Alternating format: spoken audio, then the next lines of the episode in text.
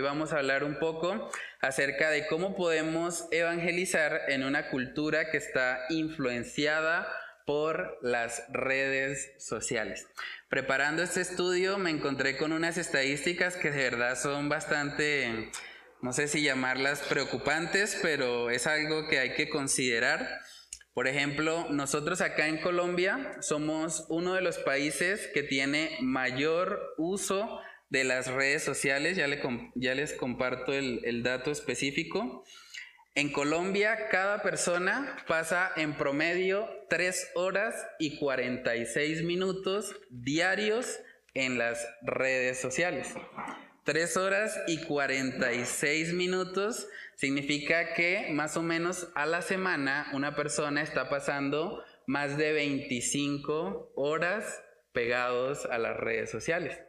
Incluso si lo seguimos escalando, una persona que llegue a los 80 años, al ritmo de uso de redes sociales que tenemos actualmente, habrá pasado de los 80 años, 11 años de su vida viendo redes sociales. O sea, es algo que está muy, eh, digamos, metido en nuestra sociedad y que es importante también que nosotros como creyentes podamos prepararnos para hacer un uso apropiado de estas redes sociales y también para que podamos aprovechar un poco de la influencia que estos medios tienen para propagar el evangelio. Entonces vamos a ir a Primera de Corintios capítulo 10, versículo 31 para ver un principio clave en todo lo que es el uso como tal de las redes sociales. Primera de Corintios capítulo 10, versículo 31. Si pues coméis o bebéis o hacéis otra cosa, hacedlo todo para la gloria de Dios. Amén. Vamos a orar para pedir la dirección del Señor en esta noche. Padre Celestial, te damos muchas gracias por permitirnos estar hoy aquí reunidos, Señor, para hablar de este tema que es tan importante en la cultura en la, que vivimos, Señor. Padre, ayúdanos en el uso de las redes sociales, ayúdanos a, usarlas moderadamente, a no caer en, en sus trampas, Señor, en sus estrategias de marketing y que podamos, Señor, cada día utilizar estas redes como un instrumento, Señor, para que el Evangelio llegue a más personas, Padre. Oramos para que tú te glorifiques en nuestras vidas, para que a través de tu Espíritu Santo, a través de tu palabra, Señor, nos dirijas, nos des sabiduría, Señor, en cuanto a este tema y que podamos depender, Señor, cada vez más en ti. Ayúdanos a ser conscientes de que estamos llamados a hacer todo para tu gloria, Señor, aún la comida o la bebida, todo debe ser hecho por y para ti, Señor. Oramos para que seas tú exaltado en este tiempo. Te lo pedimos, Señor, en el nombre de Cristo Jesús. Amén y amén. Bueno, hermanos, entonces coloqué ahí en la parte de reflexiona para que podamos introducirnos un poco en este tema. ¿Por qué creen ustedes que son tan envolventes las redes sociales? Sea, ¿qué tienen de especial que hacen que una persona pase 3 horas y 46 minutos viendo una pantalla cada día? Imagínense, por lo menos acá en Colombia, ¿no? Entonces, ¿qué piensan ustedes? ¿Qué hay como detrás? ¿Por qué son tan envolventes las redes?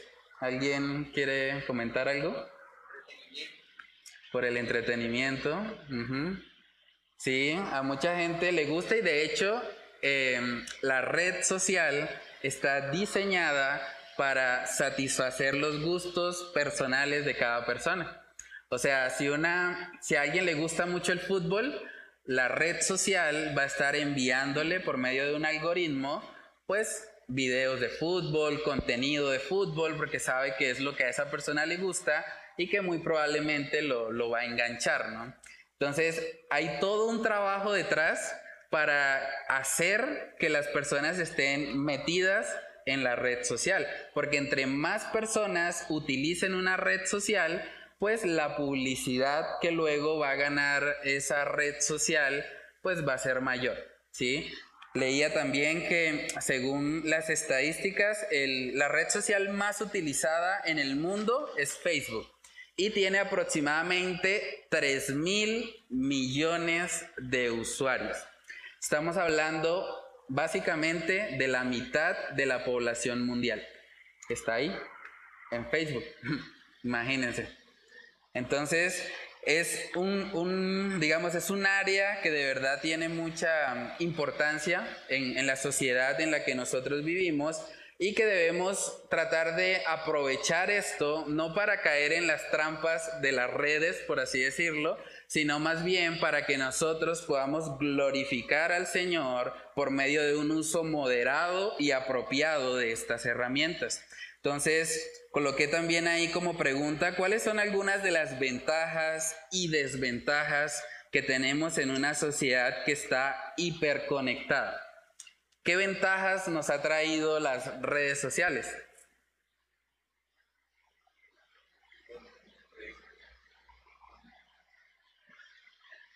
Bueno, una de las ventajas creería yo es que hoy en día las redes sociales podemos tener eh, más discernimiento de la palabra de Dios a través de las prédicas, ¿no? De, obviamente de hombres de sana doctrina. Sí. Esa es una de las ventajas que podemos tener. Eh, otra de las ventajas es que, pues, por medio de las redes también muchos hemos podido llegar a una congregación de sana doctrina, mm, también por las mismas redes sociales. Sí, realmente las redes sociales han aportado mucho en cuanto a la propagación del Evangelio. De verdad, es algo por lo que hay que darle muchas gracias a Dios. Nosotros incluso hicimos una serie hace un tiempo de textos en su contexto y a mí me asombra ver que hay gente que sigue viendo esos videos. o sea, el video, por ejemplo, que hicimos aclarando el tema del diezmo, tiene como más de 2.500 reproducciones. Toda esa gente viendo eso, bueno, es algo que muy difícilmente hubiésemos podido lograr de forma presencial, ¿sí? Pero es, digamos, una ventaja que nos ofrece las redes sociales. Ahora, ¿cuál podría ser una desventaja? Cuando se cuando se usa de una manera no adecuada, mm. puede llevarnos a perder el tiempo. Sí. Sí, allá voy porque es importante entender uno de los peligros de, de las redes sociales es que generan adicción. Incluso hay estudios que hablan acerca de eso. En Estados Unidos ya están haciendo campamentos para desintoxicarse de la tecnología. Y es impresionante, hay videos en los que hay jóvenes adolescentes que les da ansiedad cual drogadicto por no tener el celular. Y resulta que todo lo que hace la red social es increíble. Hay una gran cantidad de, ingenieros que están detrás de esto y todo lo que nosotros vemos que tal vez parece muy inocente, en realidad hay personas que lo han pensado de esa manera para que las personas estén más enganchadas en la red social. Por ejemplo, eso del botón me gusta, lo del like, Mucha gente realmente puede pasar mucho tiempo y perder muchas horas de su vida mirando cuántos likes lleva su publicación. Y está diseñado para eso, porque resulta que cuando una persona recibe likes, el cerebro libera dopamina. Y la dopamina es la es el neurotransmisor del placer. Entonces, cuando yo siento placer al ver los likes, eso me va generando, digamos que una pequeña adicción. Lo mismo pasa con las notificaciones. Esa bolita que le colocan a uno ahí como de color rojo, realmente lo colocan intencionalmente para que uno no esté tranquilo hasta que le dio ahí y ya no le aparece ese botoncito rojo. Entonces hay toda una, digamos, todo un diseño detrás para que nosotros estemos cada vez más y más pegados a esto. Incluso hay trabajos que, que se están haciendo hoy en día que quieren ir mucho más allá. O sea, hoy en día están invirtiendo mucho dinero en el desarrollo del metaverso, que es básicamente una red social que va a ser como una especie de realidad virtual, por así decirlo, en el que en vez de entrar con un usuario y una contraseña, yo probablemente me ponga unas gafas, entre a un mundo totalmente diferente donde voy a tener una identidad y ahí es donde, bueno, vamos a hablar ahorita un poquito de eso. Eh, se ha, digamos que, promovido mucho con todo el auge de las redes sociales la identidad virtual. Y eso ha generado una diferencia muy grande entre lo que una persona es en las redes y lo que es en su vida real o cotidiana. Parte de lo que quieren lograr con todo esto es que, por ejemplo, las personas que no están conformes con su sexo biológico puedan tener una identidad virtual en la que ellos puedan ser lo que quieran ser.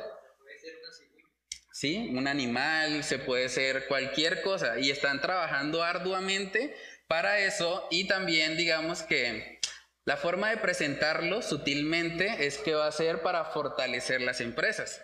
Entonces, no, es que con, esto del metaverso, las personas, las empresas, no va a haber de pronto necesidad de ir y visitar presencialmente una empresa, sino que yo entro al metaverso de esa empresa, conozco su inventario y demás y luego decido si realmente vale la pena ir hasta allá a buscar el producto o no. Entonces lo presentan como algo, digamos, económico y demás, pero realmente eso abre la puerta a cualquier cantidad de perversiones, cualquier cantidad de pecado porque una persona en ese mundo básicamente podría hacer lo que quiera sin mayores consecuencias. Entonces, vivimos en una sociedad así y las redes sociales están hechas precisamente para eso, para que nosotros estemos cada vez más pegados a ellas, pero debemos tener un equilibrio y pedirle al Señor sabiduría en el uso adecuado de las mismas. Con lo que hay también, porque hay personas que tienen un comportamiento en redes sociales muy diferente a lo que son en la vida real. ¿Les ha pasado que hay personas que en redes sociales como que parecen otra persona? Incluso hay hasta memes acerca de eso, hay algunos que muestran dos perros peleando por una reja y dice, ay, ahí en las redes sociales todos muy bravos y pelean y pelean y luego quitan la reja y los perros mueven la colita. y muchas veces es así, hay gente que se siente muy osada porque hasta cierto punto lo que hace la, red social es como, como crear una, una identidad falsa en la que la persona como no está viendo cara a cara al otro, pues realmente siente que, que, puede ofenderle, que puede ser de pronto más grosera con ella, puede ser más osada porque pues realmente no la tiene al frente, tiene al frente una pantalla, ¿no? Entonces, es muy común eso también, eh, como esa dualidad entre, bueno, yo soy una persona en la vida real, pero en las redes sociales me muestro como alguien totalmente diferente, ¿sí? Es parte también de, del peligro que podemos encontrar en las redes. Realmente nosotros deberíamos ser la misma persona en redes sociales que la que somos en la vida real. No hay ninguna razón para yo tratar de mantener, digamos, una apariencia o un perfil que pues realmente no soy, ¿sí? Entonces hay que tener mucho cuidado con eso. En el libro de Lucas capítulo 6 vamos a ver un principio también importante que nos ayuda en cuanto a este tema. Lucas capítulo 6 versículo 45. ¿Lo leo? ¿Alguien lo tiene ahí? ¿Lo puede leer? Dice, el hombre bueno del buen tesoro de su corazón saca lo bueno, y el hombre malo del mal tesoro de su corazón saca lo malo, porque de la abundancia del corazón habla la boca. Amén. De la abundancia del corazón habla la boca. Decía un predicador también que de la abundancia del corazón teclean los dedos. O sea, cuando nosotros publicamos ciertas cosas, cuando nosotros compartimos cierto contenido, deberíamos hacerlo también para la gloria de Dios. Sea, no hay ninguna razón para que yo sea una persona, digamos, en mi vida real y otra persona en mi vida virtual. ¿Sí? Entonces, debemos guardarnos mucho de eso y entender que lo que publicamos está siendo visto. O sea, nosotros tenemos una gran responsabilidad ahí, hablamos hace un momento, hay 3.300 millones, eh, sí, 3.300 millones de personas usando Facebook. Entonces, cuando nosotros publicamos algo, debemos ser conscientes también de eso. Sí, o sea, nosotros si tuviésemos un auditorio de 50 personas, yo creo que seríamos muy cuidadosos al hablar, ¿cierto? Ahora en Facebook podemos tener una audiencia muchísimo mayor. Entonces hay que tener cuidado con lo que publicamos, cómo lo publicamos y qué actitud mostramos al publicar. Tristemente también lo que se ve mucho en las redes sociales es una guerra, una guerra a veces de, comentarios, de ataques personales y vemos que incluso a veces entre los creyentes pasa eso. A veces están peleando, están discutiendo y realmente no son cosas eh, pues por las que valga la pena pelear, por así decirlo. A veces eh, por aspectos que no están relacionados como tal al Evangelio, personas discutiendo, por ejemplo, eh, la escatología y los últimos tiempos y hablando que el otro es un hereje. Bueno, realmente si tenemos en cuenta la audiencia que nos está viendo, no vale la pena eso. Si vamos a discutir de eso, hagámoslo aparte. Hay formas de hablar sobre ese tema. Se puede hablar en privado, se puede sacar una cita y demás. Pero si vamos a estar discutiendo y peleando todo el tiempo por las redes sociales, eso lo que va a hacer es causar un muy mal testimonio a los que nos ven. En Colosenses capítulo 4 vemos que el apóstol Pablo le escribía a esta iglesia diciéndole que tuviesen cuidado precisamente eh, con aquello que ellos eh, hacían y que era visto por los de afuera. Colosenses capítulo 4, versículos del 5 al 6. Si alguien tiene ahí ese pasaje, lo, lo puede leer.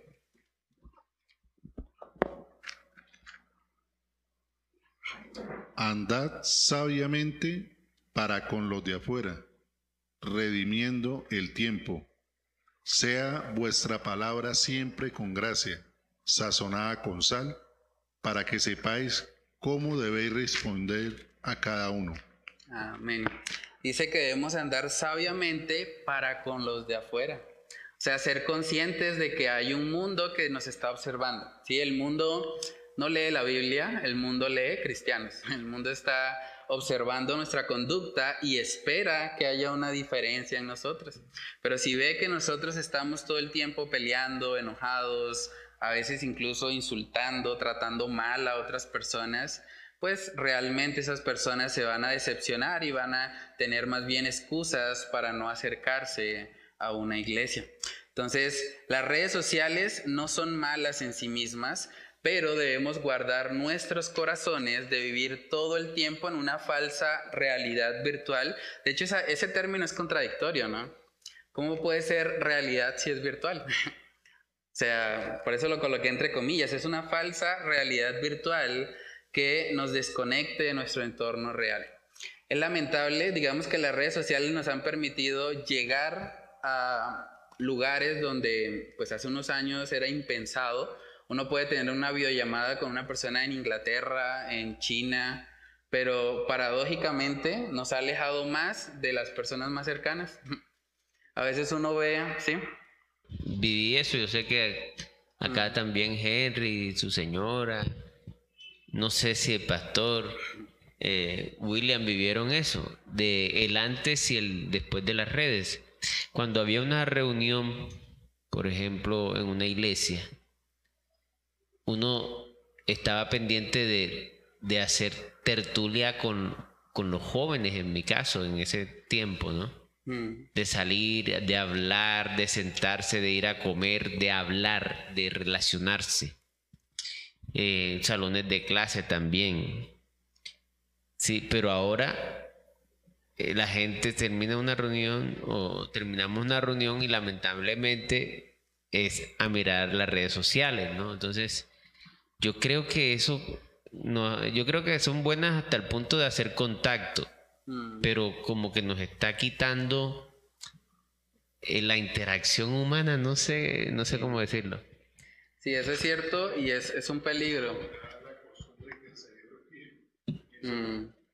Yo pienso que es como, es la costumbre que el cerebro tiene ya de que eh, eso se vuelve, como decía el pastor, es como una adicción de saber de que si usted no lo tiene, mm. porque eh, yo miraba que nosotros los seres humanos, este aparato lo debemos de tener mínimo, como mínimo, no más de cinco segundos perdidos de nuestra vista.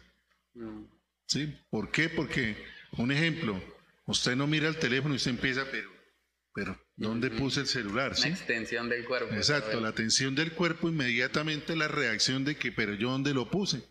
¿Sí?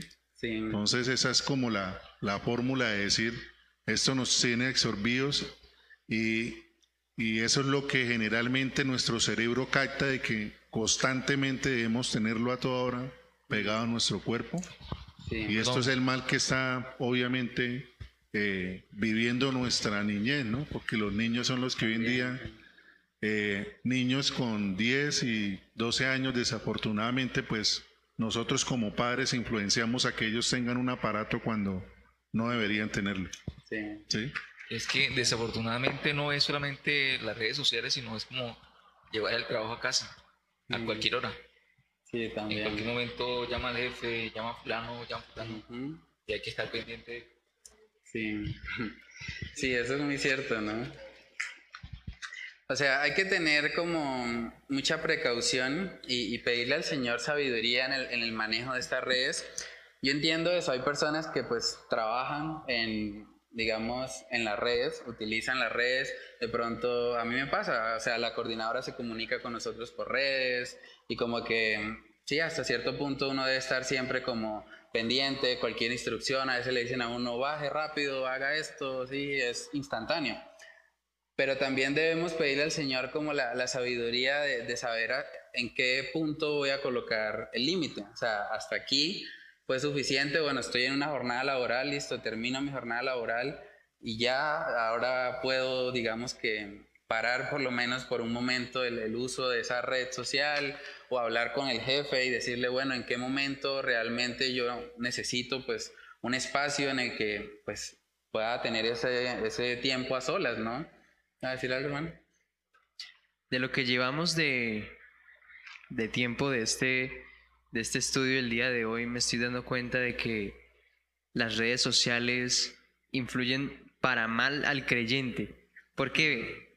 Porque a mí me ha pasado cuando quiero estudiar la escritura o quiero orar, inmediatamente llega un mensaje en el celular. Sí. Mm. Llega una notificación de Facebook, llega una llamada o cualquier cosa y uno se distrae Ujú. fácilmente con eso y pierde el tiempo. Usted no se da cuenta y ya han pasado tres, ya han pasado tres horas en el que usted está en TikTok, Facebook o Instagram o, o hablando con un familiar, ¿sí? Sí. Ya cuando uno capta, ya uno se da cuenta, uy, el tiempo que invertí en esta red social lo hubiera podido utilizar para la palabra. Sí, es cierto. Y después ya no hay más tiempo, ya uno se tiene que ir a hacer otras cosas, dar vueltas y... Sí, eso es lamentable también porque realmente el tiempo es mucho más valioso que el dinero. ¿Sí? Ah. ¿So? ¿Así? Ok. Eh, el tiempo es mucho más valioso que el dinero. O sea, el tiempo que se va no vuelve. O sea, todo el tiempo que hemos invertido en redes sociales haciendo cosas improductivas, tiempo perdido, no hay forma de recuperarlo. Por lo menos el dinero, uno puede perder algo de dinero y bueno, trabaja y busca la forma de recuperarlo y demás, pero el tiempo no. Entonces realmente cuando uno es consciente de eso, debemos pedirle al Señor que nos dé la sabiduría para poder utilizar bien ese regalo que Él nos ha dado. Otra consecuencia que ha causado de pronto todo este tema de las redes sociales es que mucha gente ha llegado incluso a hablar hoy en día de una congregación virtual. O sea, hay personas que, que ofrecen, por ejemplo, la membresía virtual a una iglesia.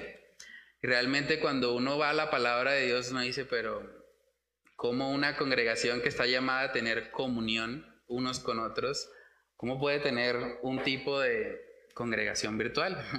Y hay gente en la que, o hay personas que ofrecen eso, o sea, la página de la iglesia dice, bueno, si quieres ser miembro, nuestro miembro online, eh, inscríbete acá y déjanos tus datos y puedes enviarnos una ofrenda por PCE y bueno, buscan como la, la estrategia, pero realmente cuando nosotros nos vamos a la palabra de Dios, vemos que algo que, que caracterizaba a la iglesia primitiva era esa comunión unos con otros. Y esa comunión no puede ser reemplazada por una pantalla. Hechos capítulo 2, versículos del 46 al 47, vamos a ver cómo lucía esa iglesia primitiva. Hechos capítulo 2, versículos del 46 al 47, si alguien tiene ahí ese pasaje lo puede leer. Y perseverando unánimes cada día en el templo, y partiendo el pan en las casas, comían juntos con alegría y sencillez de corazón, alabando a Dios y teniendo favor con todo el pueblo. Y el Señor añadía cada día a la iglesia los que habían de ser salvos. Amén. Entonces vemos que la iglesia primitiva, ellos perseveraban unánimes cada día en el templo, partiendo el pan en las casas. Eso habla de comunión. O sea, no podemos tener ese tipo de interacción por medio de una pantalla. Con todo lo que pasó también de, la pandemia y demás, mucha gente, incluso muchas iglesias, optaron por celebrar la cena del Señor por medio de una pantalla. Uno dice, bueno, pues sí, cada uno comía en su hogar y era algo, pues, realmente la Biblia cuando habla de la cena del Señor dice que debemos esperarnos los unos a los otros, que debemos comer el pan juntos, unánimes, entonces... Si no hay comunión realmente, ¿cómo podemos celebrar esta ordenanza? yo, recuerdo que en la primera cuarentena nos tocaba a nosotros por ley, ¿te acuerdas? Mm. Puro, puras cosas virtuales. Mm. Y después de qué, de, de, una semana, 15 días, era horrible eso. O sea, eso es, o sea, estar es como se siente uno limitado, no tiene toda la información, no tiene la interacción con la persona. Mm. Y ya uno, ese Zoom no lo quería ni ver por ningún lado. No es lo mismo, no es lo mismo. Mm. Y, y, a mí, hablando, yo estoy meditando un poquito, porque a veces, eh, como yo tengo mala memoria también, a veces uso Waze, mm. ¿sí? sobre todo en los trancones. Pero me doy cuenta de que tanto uso de Waze me ha hecho a mí en el carro, no, o sea, que el cerebro se ponga más perezoso. Entonces se me aprendo menos el camino, mm. me las ingenio menos para llegar a un lugar. Y, me, he dado cuenta de eso. Entonces lo que estoy tratando es de, mm. de apagarlo, de ir, de ir normal. No, y es, o sea, una de las consecuencias también del uso excesivo de las redes sociales es la atención dispersa, porque lo que nosotros eh, recibimos en las redes es una sobreestimulación a nuestros sentidos, básicamente a la vista. Entonces, como uno está tan acostumbrado a que todo es tan instantáneo, incluso hoy en día uno puede hasta el WhatsApp 2X para que hable rápido, porque necesito tiempo. O voy a ver incluso una predicación y también, pum, 2X, rápido, porque quiero rápido la información, ¿sí? Entonces, eso hace que nosotros también en nuestra vida cotidiana querramos que las cosas sean instantáneas y muchas personas realmente están luchando con la impaciencia como resultado de que están acostumbrados a que todo sea muy rápido, muy instantáneo, porque es lo que ven continuamente en las redes sociales. Entonces hay que guardarnos mucho de eso. Realmente yo no concibo la idea de una iglesia virtual, es algo como totalmente en contra de lo que nosotros vemos en la palabra respecto a la comunión, respecto a eh, el crecer, el exhortarnos unos a otros, el eh, cumplir precisamente, hay más de 40 mandamientos en la Biblia de unos a otros. ¿Cómo cumplo eso si no estoy en comunión? Amaos los unos a los otros, soportaos los unos a los otros, eh, consolaos, animaos. Bueno, hay muchos eh, mandamientos que solamente se pueden cumplir en la medida que estamos en comunión unos con otros. Ahora, otro efecto que esto ha tenido también es que muchas personas llegan a idealizar predicadores. Como pasan la mayor parte de su tiempo en las redes sociales, si nosotros comparamos, incluso una persona que viniese eh, de forma presencial a la iglesia, digamos que viene a los tres cultos, vendría el domingo, el miércoles y el, y el sábado, sí. Supongamos que duren dos horas, serían seis horas a la semana. Seis horas comparadas con 25 horas que está pasando una persona generalmente en redes sociales. Claro, es, es realmente, o sea, en la balanza es, muy desigual. Entonces muchas personas llegan a colocar la mirada en los predicadores famosos, populares, de pronto de Facebook, de YouTube y demás. De hecho, hace poco sucedió algo bastante particular. Un apologista bastante reconocido en redes sociales, con muchos seguidores, anunció que él iba a que se iba a ser católico romano. Y este hombre, después de que, digamos, defendió por mucho tiempo la sana doctrina, habló mucho acerca de la resurrección y fue grandemente usado por el Señor, ahora dice, no, pues yo creo que pues necesitamos un fundamento y alguien tiene que decir qué es lo correcto y qué es lo que no, entonces eh, el magisterio de la Iglesia Católica me parece que es la entidad que debe estipular qué es lo correcto y qué es lo que no para que no haya tanta pelea entre los cristianos. Y bueno, básicamente, aunque él habló que había estudiado la Eucaristía y otras cosas, pero no entró mucho en detalle, pero digamos que hizo ese anuncio y es increíble el impacto que eso ha tenido.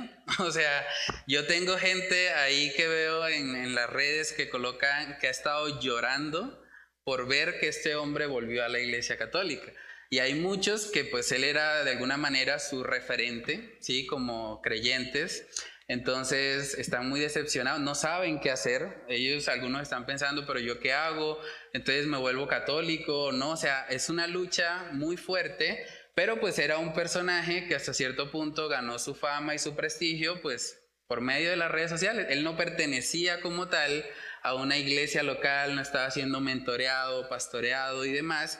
Sí asistía a una congregación, pero pues básicamente él iba y enseñaba y demás, pero nunca estuvo como bajo la sujeción de pronto de un pastor o de un mentor que le estuviese guiando en su andar. Entonces pasa mucho, lo mismo pasó en su momento con Rabbi Zacarías también, un hombre que el Señor usó también grandemente, cuando salió a la luz todo un escándalo sexual que había eh, en su ministerio, muchas personas decepcionadas, llorando, porque bueno, es lo que pasa cuando ponemos la mirada en los hombres. Realmente un efecto del que también hay que guardarnos en las redes sociales es de colocar la mirada en los hombres. Debemos siempre mantener nuestra mirada puesta es en el Señor. Entonces, en el libro de Hebreos capítulo 10 también vemos que habla acerca de esa necesidad de nosotros con, eh, congregarnos, no dejar de congregarnos. Y es interesante porque antes de ese pasaje dice que debemos considerarnos los unos a los otros. Hebreos 10, versículos del 24 al 25 y considerémonos unos a otros para estimularnos al amor y a las buenas obras, no dejando de congregarnos como algunos tienen por costumbre, sino exhortándonos y tanto más cuanto veis que aquel día se acerca. Amén. Dice que debemos considerarnos unos a otros. O sea, yo debo hasta cierto punto ponerme en el lugar de mi hermano, tratar de mirar lo que él está pasando, cómo lo puedo ayudar, estimularlo, perdón, al amor y a las buenas obras. Eso solo se puede hacer de forma presencial. La congregación implica eso, implica que nosotros tengamos comunión unos con otros. Entonces es importante que guardarnos de, todo esto que de pronto vemos o que llegan a ser como peligros de pronto que, se presentan en las redes sociales y básicamente es fácil idealizar predicadores porque no se está digamos que compartiendo realmente mucho con ellos. Es como las personas que, que ese es otro peligro de las redes sociales, eh, inician una relación de pareja por las redes es muy fácil idealizar a la otra persona porque esa persona por las redes solo me va a compartir pues su mejor versión, me va a hablar de sus virtudes, probablemente va a minimizar sus defectos, pero solamente cuando yo trato personalmente con esa persona es que realmente puedo llegar a conocerla. Yo sé que hay algunos casos contados, uno en un millón, que dicen, no, sí, a mí me funcionó, nos conocimos por redes sociales y la relación funcionó, pero realmente es algo muy peligroso. ¿Sí, hermano? Pues en cuanto a las redes sociales, a mí me funcionó, porque sí, yo escuché hablar de esta iglesia y estoy acá. Ajá. Y entonces el referente que yo veo es que cuando esos pastores que son como egocéntricos, mm. eh, eh, son los que le dan a las personas lo que les gusta eh, al oído y generalmente realmente nunca hablan de la palabra. Mm. Entonces yo creo que ese tipo de, de, problemas que se presentan de cuando un pastor se tuerce y se va para allá, es que estaba torcido, pero la gente no se da cuenta, porque nunca escuchó hablar del Evangelio, sino que escuchaba lo bueno que le decía el pastor. Mm. Sí. Yo quiero decir algo también. Hola. Eh, bueno, yo he escuchado buenos predicadores pero uno siempre tiene que tener, no sé, desde hace muchos años yo tengo, siempre tengo en la mente de que en algún momento nos vamos a equivocar, ellos también. En algún momento. Y me ha pasado con, con gente que yo cuando voy a preparar algo consulto. Pero hay unos muy honestos mm. en, que en sus comentarios dicen, eh, dicen cosas como, lo más probable es que... Ya, eh, él está poniendo ahí... el beneficio de la duda. Sí, sí. Sí, sí, porque somos humanos. Mm. Somos humanos, ¿me entiendes? Entonces, y todos estamos como en un tren de, de, de, yo diría, de, de, conocer más al Señor, todos. Mm. En ese sentido, eh, digamos, así sea un buen predicador, porque yo eh, escucho, a, escucho a varios, pero siempre tengo eso, e, eso en la mente. Bueno, voy a examinar bien lo que está diciendo. y eso es importante, o sea, eso lo tenemos que aplicar, digamos, de forma presencial cuando escuchamos un sermón en vivo y también cuando nosotros escuchamos por redes sociales. O sea, debemos examinar para ver si realmente lo que esa persona dice está alineado a la palabra o no.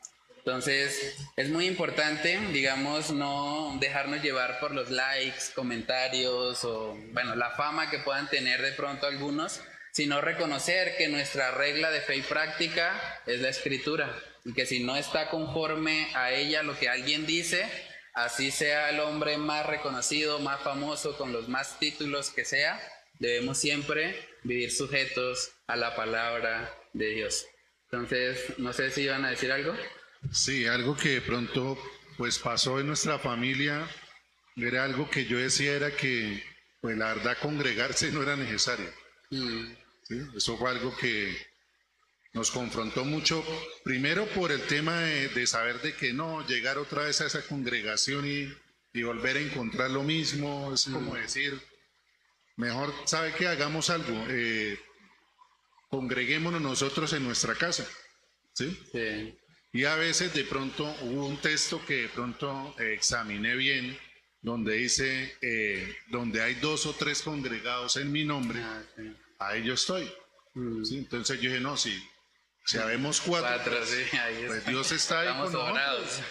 ¿Cuál es el problema? Y, tenía, y tengo un hermano en la fe que pues con él también decíamos, sí, sigamos en la casa, porque eso para qué. Mm. Pero después venimos a, a Corintios, venimos a Hebreos, donde nos dice que como hermanos debemos de congregarnos, ¿sí?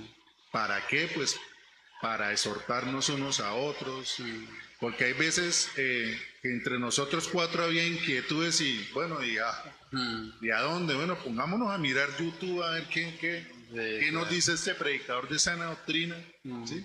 Y a veces no encontrábamos muchas veces las respuestas de lo que realmente nos preguntábamos a veces eh, discutíamos. No, pero es que esto, ¿cómo va a ser así?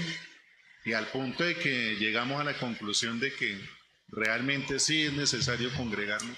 Y yo estaba equivocado. No, eso es muy importante. De hecho, la Biblia dice en Efesios. Él me hizo acordar de algo que pasó en la integración conmigo. Mm. Yo organizé una actividad. La actividad era que se le ponían unos papeles a, la, a cada uno y ahí uno iba a escribir eh, algo positivo de la persona y algo por mejorar. Entonces yo estaba dirigiendo la actividad, pero una hermana me, tú también, ah, bueno, yo también ya. Y ahí me Cuando yo veo la hoja mía, o sea, el punto es me sirvió. Yo, o sea, me escribieron una cosa, unas cosas que yo no había visto de mí. Me hago entender, entonces ya yo estoy trabajando en eso. Y eso no se puede por la virtualidad. O sea, eso me lo, me lo hicieron allá saber ese día. Sí, ¿no? Y es que precisamente, y pudieron hacer eso porque te conocían y habían compartido contigo, ¿no? Entonces, realmente en las redes sociales se presta para, pues, ser muy superficiales, para de pronto aparentar algo que no se es realmente. Y por eso, digamos que pues vemos tristemente también tantos casos de predicadores famosos y demás que de repente resultan teniendo una doble vida. ¿Por qué? Porque por las redes sociales es fácil aparentar, ¿sí? Pero realmente cuando uno conoce a alguien, digamos, en vivo y en directo, es cuando realmente puede ver sus debilidades, sus falencias, sus fortalezas también, pero es necesaria esa interacción. Entonces, bueno, ahí en la parte de aplica coloqué que el uso que le damos a las redes sociales debe poner en evidencia cuál es la mayor pasión de nuestras vidas. Eso es importante, de verdad yo no entiendo también cómo muchas personas, eh, pues haciéndose llamar cristianas, uno mira sus redes sociales, pero no hay nada de Cristo ahí. Parece que su mayor pasión pues el fútbol o, o bueno, no sé, otras cosas, el marketing, lo que sea, pero no hay nada de pronto en sus redes que apunte a que estas personas se identifican como creyentes. Yo creo que es importante que nosotros usemos nuestras redes sociales de tal manera que mostremos realmente quiénes somos. Somos cristianos, nos identificamos con Él, le amamos a Cristo, queremos que otros le conozcan y eso debe verse reflejado de una u otra manera. No quiere decir que todas nuestras predicaciones deben ser, digamos, puntualmente cristianas, estar relacionadas con la Biblia, pero es importante que por lo menos podamos mostrar algo para que los que están ahí a nuestro alrededor pues tengan la oportunidad de por lo menos escuchar el mensaje del Evangelio por medio de una publicación nuestra. Entonces coloqué ahí también, si tenemos en cuenta que hay cerca de 3 mil millones de usuarios en estas plataformas, debemos aprovechar para publicar mucho contenido evangelístico y tratar de evitar caer en vanas discusiones que conducen a la impiedad y pueden llegar a ser piedra de tropiezo para los incrédulos. Por lo que también seamos luz en las redes. Entonces, es importante eso, yo caí muchas veces en eso, recién empecé mi vida cristiana, yo quería pelear con todo el mundo, porque yo decía, no, es que ustedes están equivocados y vamos a la Biblia y, y fácilmente podía estar horas y horas y horas discutiendo en redes sociales, a veces incluso por aspectos que realmente no están ligados al Evangelio.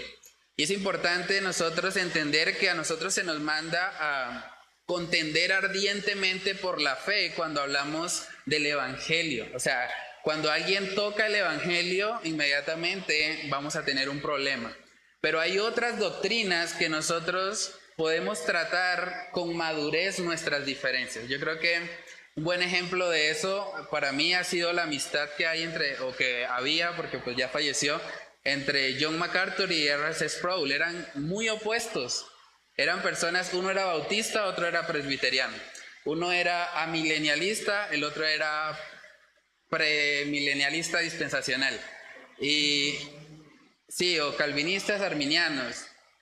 Bueno, digamos que todas esas discusiones se pueden digamos que llevar con sabiduría, con madurez también, y es parte también de lo que vamos a ver más adelante que Pablo le aconseja a Timoteo.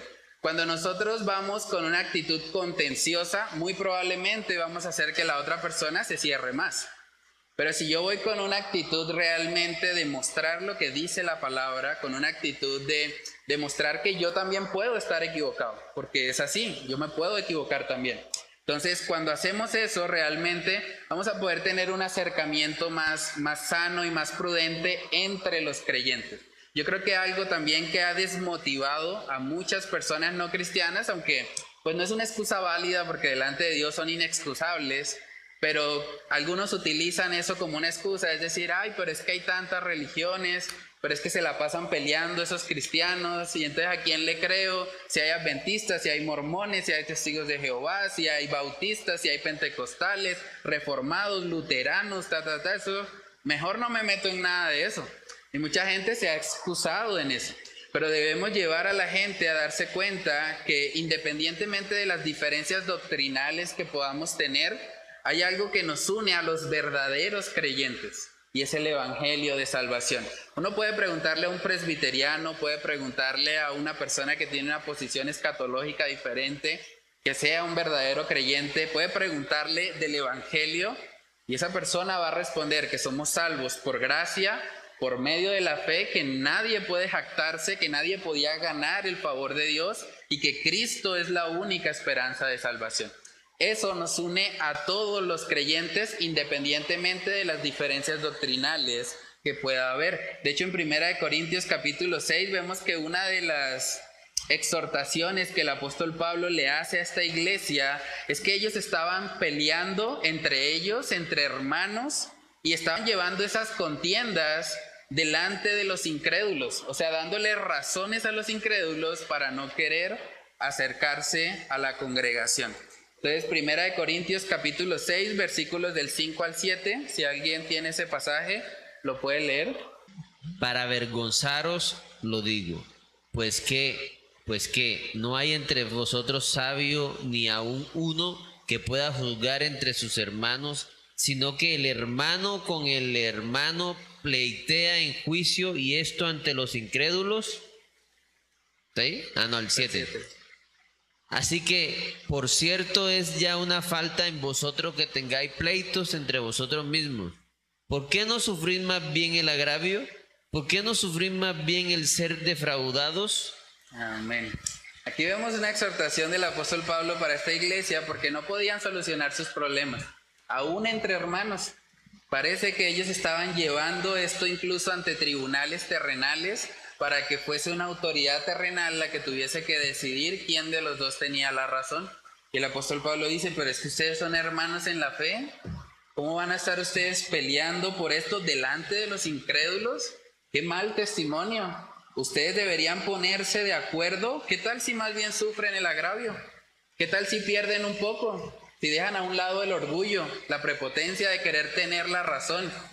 Es una exhortación que el apóstol Pablo le hace a estas personas y que vemos mucho, o es un principio que vemos mucho, digamos, en las redes sociales, desafortunadamente, muchas contiendas y hay razones legítimas para contender cuando alguien está negando la fe, negando un principio bíblico que realmente es divisivo en cuanto a si somos creyentes o no. Pero hay otra gran cantidad de temas que, bueno, podemos tener diferencias. Algunos piensan que la música debe ser más contemporánea, que la música debe tener batería, que debe tener otras cosas. Bueno, otros piensan que no, que solamente el piano, otros piensan que incluso ningún instrumento. Hay algunas iglesias que dicen solo voces. ¿Por qué? Porque en el cielo, en Apocalipsis, vemos que hay voces nada más. Y otros dicen, pero si nos vamos al libro de Salmos, vemos que hay instrumentos de cuerda y hay otros. Bueno, podemos tener una diferencia en esos aspectos. Hay gente también que es muy estricta con el tema del vestuario. Hay gente que piensa, por ejemplo, que si un cristiano no usa corbata, no es cristiano. O sea, tienen esa convicción y es la tradición de pronto de, de su iglesia y demás. Bueno, si realmente esa persona no está negando otras verdades bíblicas, podemos mantener esa, esa diferencia. Ahora, si alguien me dice que la salvación es por tener corbata, bueno, vamos a tener ahí sí una diferencia.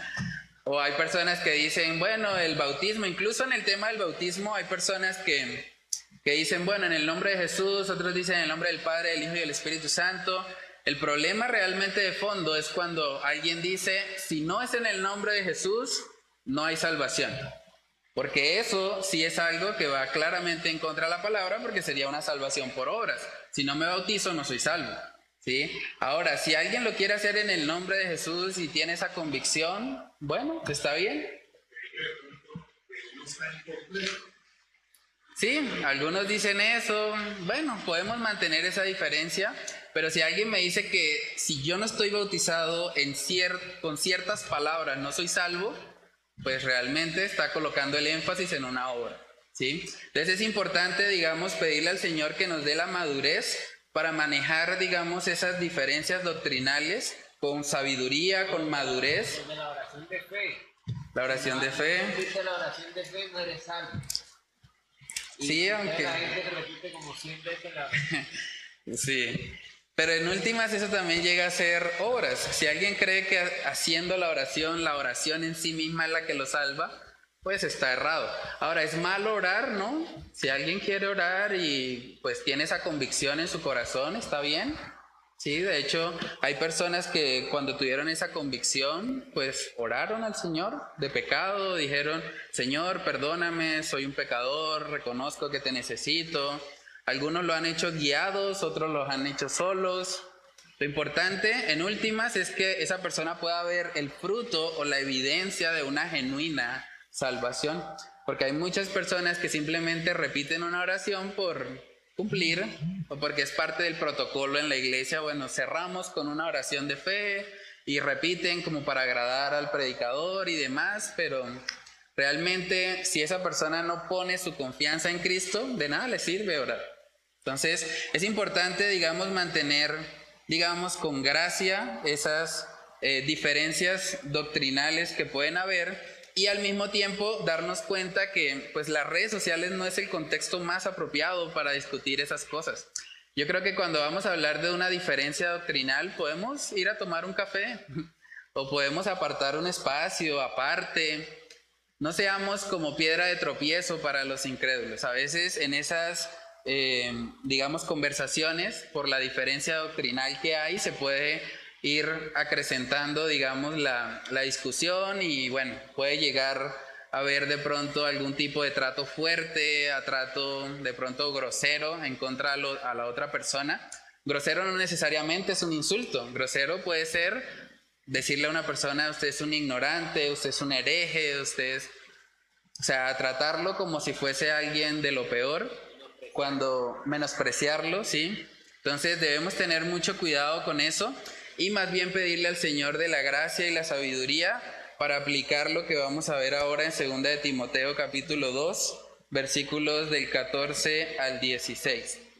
De pronto, eh, su merced hablaba, bueno, reunirnos con una persona incrédula, tomar un café y de pronto... Eh, ah, no, con un creyente, sí. Pues con un incrédulo sería ah, evangelizarlo. sí. ¿De un creyente? Sí, para evitar precisamente los, los pleitos entre ah, hermanos, ¿no? Exacto.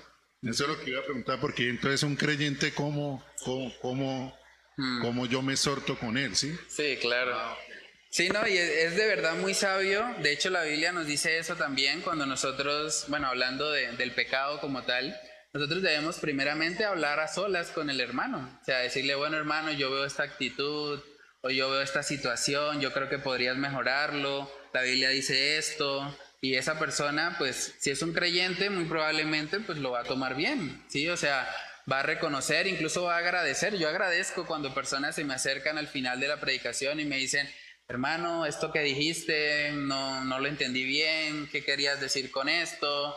Y gracias al Señor, porque de eso se trata, yo no soy infalible, yo me puedo equivocar.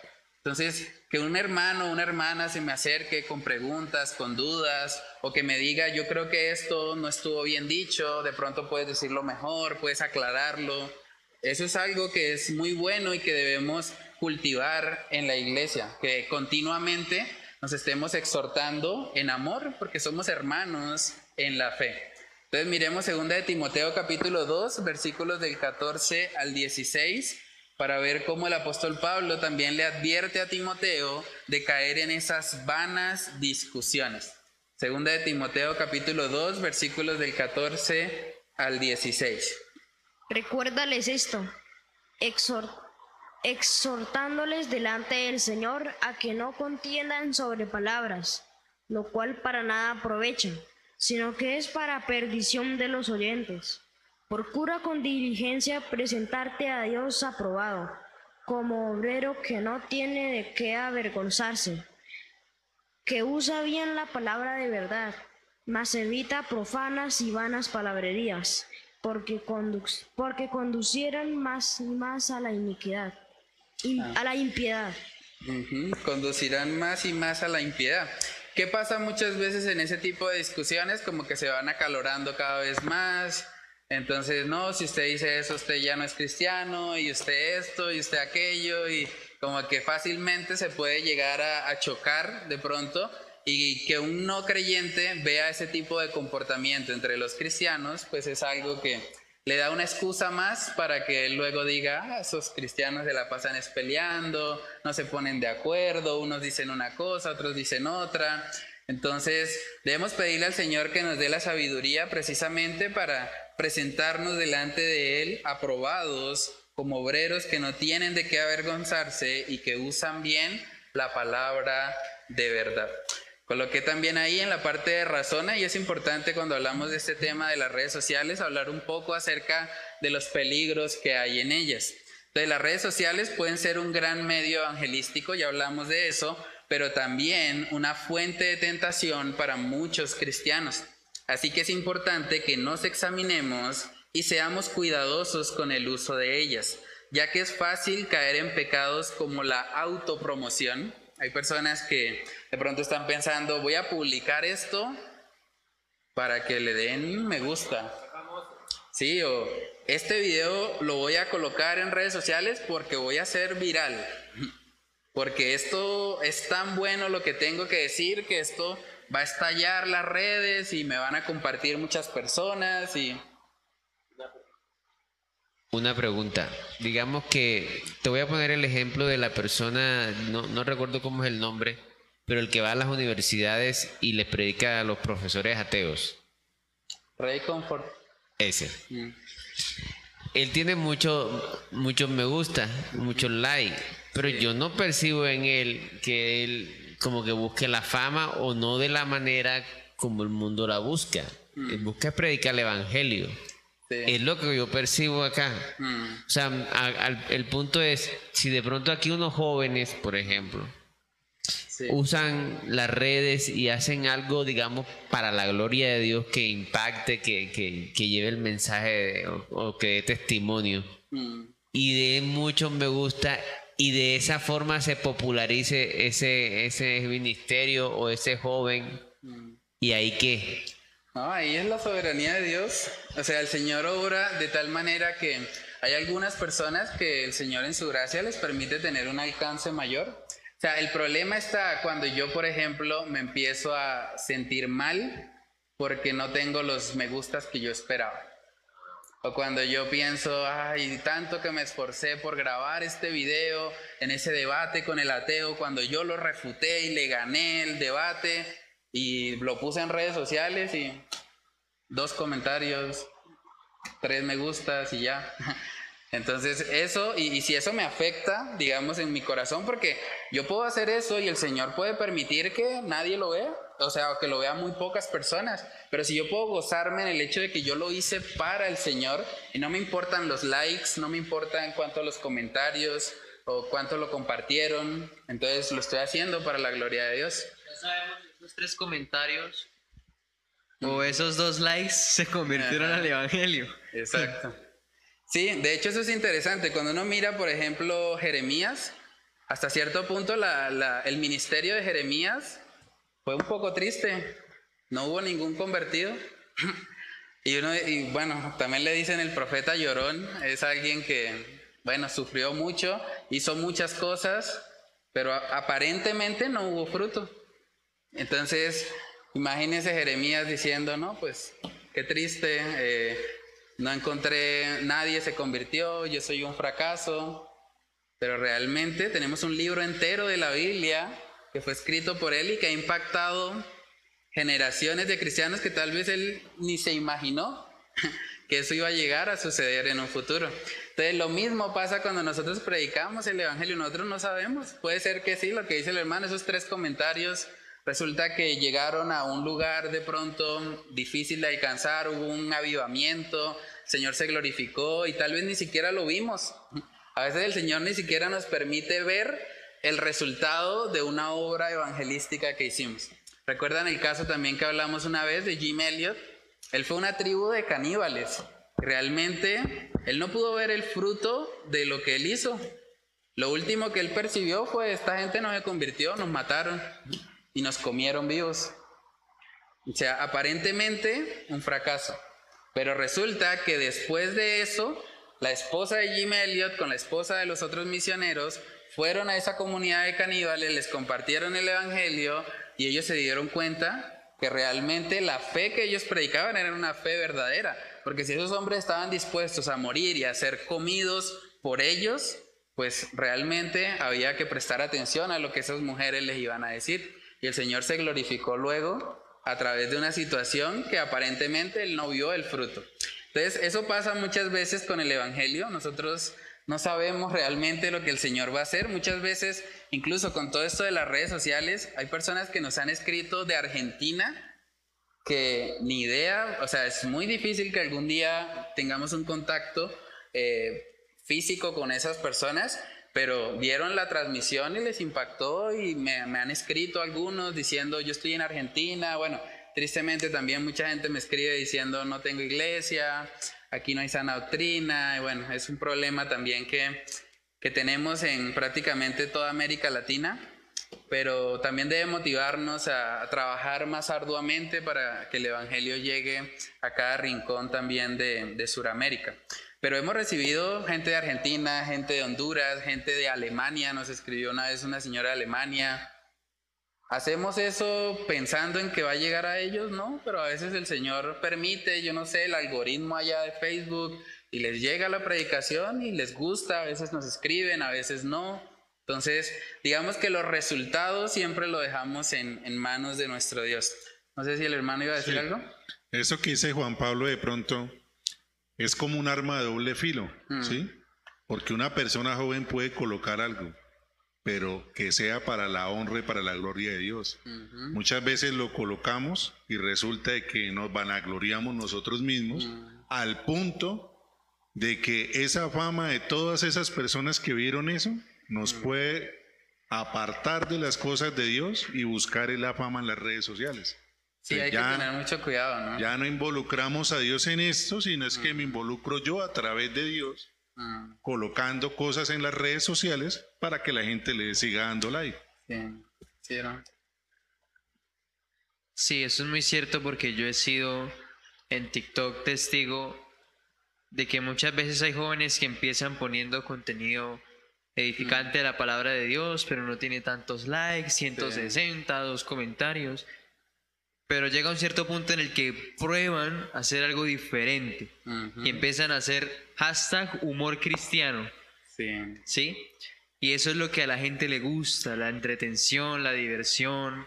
Mm. Y, y, esos, y esos videos precisamente sí tienen 300 mil likes, 400 mil likes, un millón de vistas. Sí. No, eso es un peligro porque también digamos que pues el corazón es engañoso, ¿no? Dice la palabra y, nosotros incluso utilizando una, o sea, utilizando una terminología y un lenguaje cristiano podemos tener motivaciones perversas. O sea, una persona puede decir, yo estoy aquí haciendo un devocional, orando aquí en las redes sociales, en un Facebook Live, estoy haciendo para la gloria de Dios, pero en su corazón él puede estar pensando, yo quiero que me vean.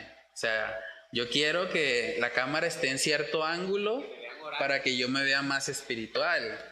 ¿Sí? Y eso no lo va a expresar, ¿sí? No lo va a expresar porque obviamente no, no suena bien, pero puede estar anidándose en el corazón. Entonces, por eso es importante examinarnos a nosotros mismos. ¿Qué me motiva a hacer lo que hago? ¿Sí? Pedirle al Señor que nos ayude en eso. Sí, eso también, y, pasa mucho porque, o sea, uno sabe hasta cierto punto que las redes sociales, entre más controversial yo soy, pues más muevo gente, ¿sí? Entonces hay personas, y pues ha pasado mucho también, jóvenes eh, cristianos que empiezan a incursionar en todo esto y empiezan a hacer ministerios en redes sociales, la mayoría tristemente sin un pastor, sin alguien que les esté guiando, y empiezan es a seguir lo que el algoritmo pide. Entonces, ¿qué pide el algoritmo? Hay que publicar todos los días. Uy, pero ¿de dónde voy a sacar material para publicar todos los días? No, lo que sea. Entonces hay gente que empieza, por ejemplo, a hablar en lenguas con la eh, forma, digamos, de, generalmente de los pentecostales, o que empieza a hacer esos movimientos de, de sacar demonios. Hay un grupo de jóvenes que se volvió viral con eso. Resulta que el joven hacía así a la cámara todo el tiempo. Y decía, tú que estás ahí viendo este video, toma, recibe, recibe, recibe. Y son virales y tienen mucho dinero porque también es parte de los peligros, creo que lo... Ah, no, lo coloqué. Pero la avaricia va muy de la mano porque la cantidad de dinero que se mueve en las redes sociales es impresionante. O sea, hay youtubers colombianos que, según lo que ellos manifiestan, ganan 1.500 millones de pesos mensuales. O sea, eso es una cifra absurda. O sea, una persona, por más de que estudie o se esfuerce, difícilmente llega a ganar eso. Sí, es impresionante. Es claro, ¿qué pasa con eso? Como ellos tienen tantas vistas, la gente empieza a pensar, ¿para qué voy a estudiar una carrera? O sea, ¿para qué cinco años allá estudiando una carrera? Y en última, si soy influencer gano más, no necesito estudiar nada, pues mejor soy influencer. ¿Sí? Incluso a uno de los influencers más famosos de Colombia le hicieron esa pregunta. ¿Usted ahora que tiene tanto dinero no ha pensado de pronto en estudiar una carrera o algo? Él contestó, ¿para qué? ¿Para que me paguen dos millones? No, yo prefiero seguir como estoy. Imagínese la influencia de ese comentario en como 8 millones de seguidores que esa persona tiene. O sea, y mucha gente, incluso ahorita en Medellín, vi que hay una universidad está entregando el título de influencer. O sea, ya no es eh, médico, abogado, sino el título es influencer. Aquí escuchándolos, aquí con todo lo que hemos estudiado, tengo una pregunta. Eh, si yo, por ejemplo, eh, desmiento o, o, digámoslo, una herejía o, mm. o, una falsa enseñanza de pronto que se está viendo en, la, en las redes, ¿sí? Porque, bueno, está llena la red de eso, mm, ¿sí? Pero si yo como creyente y como de pronto celosa de la escritura, mm. ¿sí? Desmiento esas cosas por redes mm. o de una u otra manera hago un comentario bíblico, ¿sí? Obviamente no con ánimo no atacar a la persona, sino desmentir de pronto la enseñanza que se está impartiendo en ese momento. O sea, estoy siendo de pronto para las personas que son incrédulas, mm. que le escuchen o vean ese mensaje o esa respuesta mía. Mm. Estoy siendo, eh, como decía ahí en el versículo, eh, es que no sé cómo explicarlo, o sea, estoy siendo como, como, como para que ellos vean que estoy dividiendo o que estoy peleando con el otro creyente. Lo que pasa es que sí, hay que entender que si se trata de una herejía, realmente no estamos hablando de un creyente, ¿no? O sea, una persona que, una herejía básicamente niega una verdad fundamental de la escritura. Entonces, si alguien niega, por ejemplo, la deidad de Cristo, o sea, yo tengo que mostrar bíblicamente que Él está errado y que si Él permanece en esa condición, pues le espera una condenación. Y en ese sentido nosotros sí debemos, digamos que contender ardientemente con la fe, por la fe, pero pues digamos el comentario de, de Primera Corintios y demás, es cuando entre hermanos que estamos, digamos que en el Evangelio, que creemos lo mismo en cuanto a lo fundamental, pues a veces se prestan como esos debates y se llega a veces a acalorarse mucho y a tratarse mal y demás, pero en cuanto a los falsos maestros, yo creo que sí hay que pues mostrar eso porque el incrédulo necesita darse cuenta que lo que el falso maestro enseña es una mentira. ¿Y cómo vamos a mostrarle eso? Pues por medio de la verdad de la escritura. Sí, sí, el hermano de pronto enseña algo que, que es diferente a lo que uno ha visto, ¿sí? Eh, y como su merced dice, y uno contiende con él, porque la escritura es muy clara en Gálatas 1.8, donde dice que el que predique otro evangelio diferente al que no es este, sea llamado anatema, que la palabra significa maldito, ¿sí? Entonces, yo creo que uno sí puede contender con el hermano cuando el hermano está obviamente desviando el evangelio. Sí, lo que pasa es que si está desviando el evangelio, pues probablemente no es hermano, ¿no? O sea, digamos, es, es cuestión como de... O bueno, eso sería otra cosa, sí. Sí, o sea, es importante, digamos, ahí tener claro como qué es realmente una herejía o qué está atacando el evangelio porque Gálatas es muy claro en eso, o sea, el Evangelio, si alguien predica otro Evangelio, pues sea anatema, no es tampoco mi hermano en la fe, realmente es alguien que se hace llamar cristiano, tal vez por moda o por beneficio personal o algo así, pero cuando se trata, digamos, de, de otras, otros aspectos que no van ligados puntualmente al Evangelio, pues ahí podemos tener diferencias podemos hablarlo, tomarnos un café, extender gracia o incluso por redes sociales podemos eh, hablar pero con respeto, decir, bueno hermano, yo entiendo su posición, eh, no la comparto totalmente por estas razones, eh, podemos hablarlo más en otro espacio si, si gusta, o sea, en la medida que... Es una pregunta, por ejemplo, que alguien que es cristiano y se encuentra, por ejemplo, con un tipo que le gusta estar hablando, por ejemplo, de los reptilianos. O sea, ahí no hay nada que discutir, porque, o sea, mm. por ejemplo, hay, hoy en día hay mucha gente que, que, cree en los reptilianos. Entonces, en los reptilianos. Por ejemplo, sí. Sí, entonces, por ejemplo, ¿qué hace un cristiano refutando a los reptilianos? Es que sí, hay que entender también eh, qué discusiones valen la pena, ¿no? O sea, hay gente pues que quiere discutir, por ejemplo, no, la Tierra es plana. Bueno, si usted quiere, está bien, pero vale la pena, o sea, no, hay extraterrestres. O sí, exacto, o sea, se convierten en vanas discusiones, o sea, yo debo contender cuando yo veo, por ejemplo, que alguien está diciendo, si usted no diezma, no va al cielo. como así, espere tantico, la Biblia dice otra cosa. Entonces, ahí cuando se meten, por así decirlo, con el Evangelio, es cuando nosotros realmente debemos defender ardientemente lo que el Señor ha establecido en su palabra y el único medio de salvación, que es Cristo. O sea, si alguien quiere cambiar eso, realmente vamos a tener diferencias muy grandes. Testigos de Jehová ¿sí? Mm. Pues obviamente, eh, pues parte de, lo que yo he explicado acá es que cuando yo llegué al Evangelio, pues fueron ellos los que a través de ellos recibí las primeras palabras del Evangelio, sí. Y algo que me quedaba a mí en mi cabeza era que pues ellos es la forma de cómo ven a Jesús como una criatura, mm. ¿sí? Es saber de decir, venga. Entonces llegaron esas personas y yo empecé eh, no, que mire que nosotros somos testigos de Jehová. ah, sí, yo soy cristiano evangélico. Ah, qué bueno, sí. Pero el punto central mío fue siempre hablarles de Jesucristo. De decirles realmente la importancia y el único mediador entre los hombres. ¿sí? Y Dios es Jesucristo. Y eso es lo que todos nosotros tenemos que tenerlo claro y ustedes también. Y ellos sí, claro, no es que es así. Y exactamente. Entonces, pues la verdad no me dio, fue como mucho el tiempo, porque en ese momento, como dice el dicho, empezó a llegar gente, pero yo sí quería decirles, pues obviamente con amor y exhortándolos de una forma adecuada, decirles, ustedes dicen que Jesús es una criatura cuando Él es el Hijo de Dios, y hay más de 16 versículos que lo demuestran, que aún Él siendo el Hijo de Dios, Él es Dios. Sí. no, y eso es, eso es fundamental. O sea, realmente si Cristo no es Dios, ¿cómo va a expiar nuestros pecados? O sea, es imposible.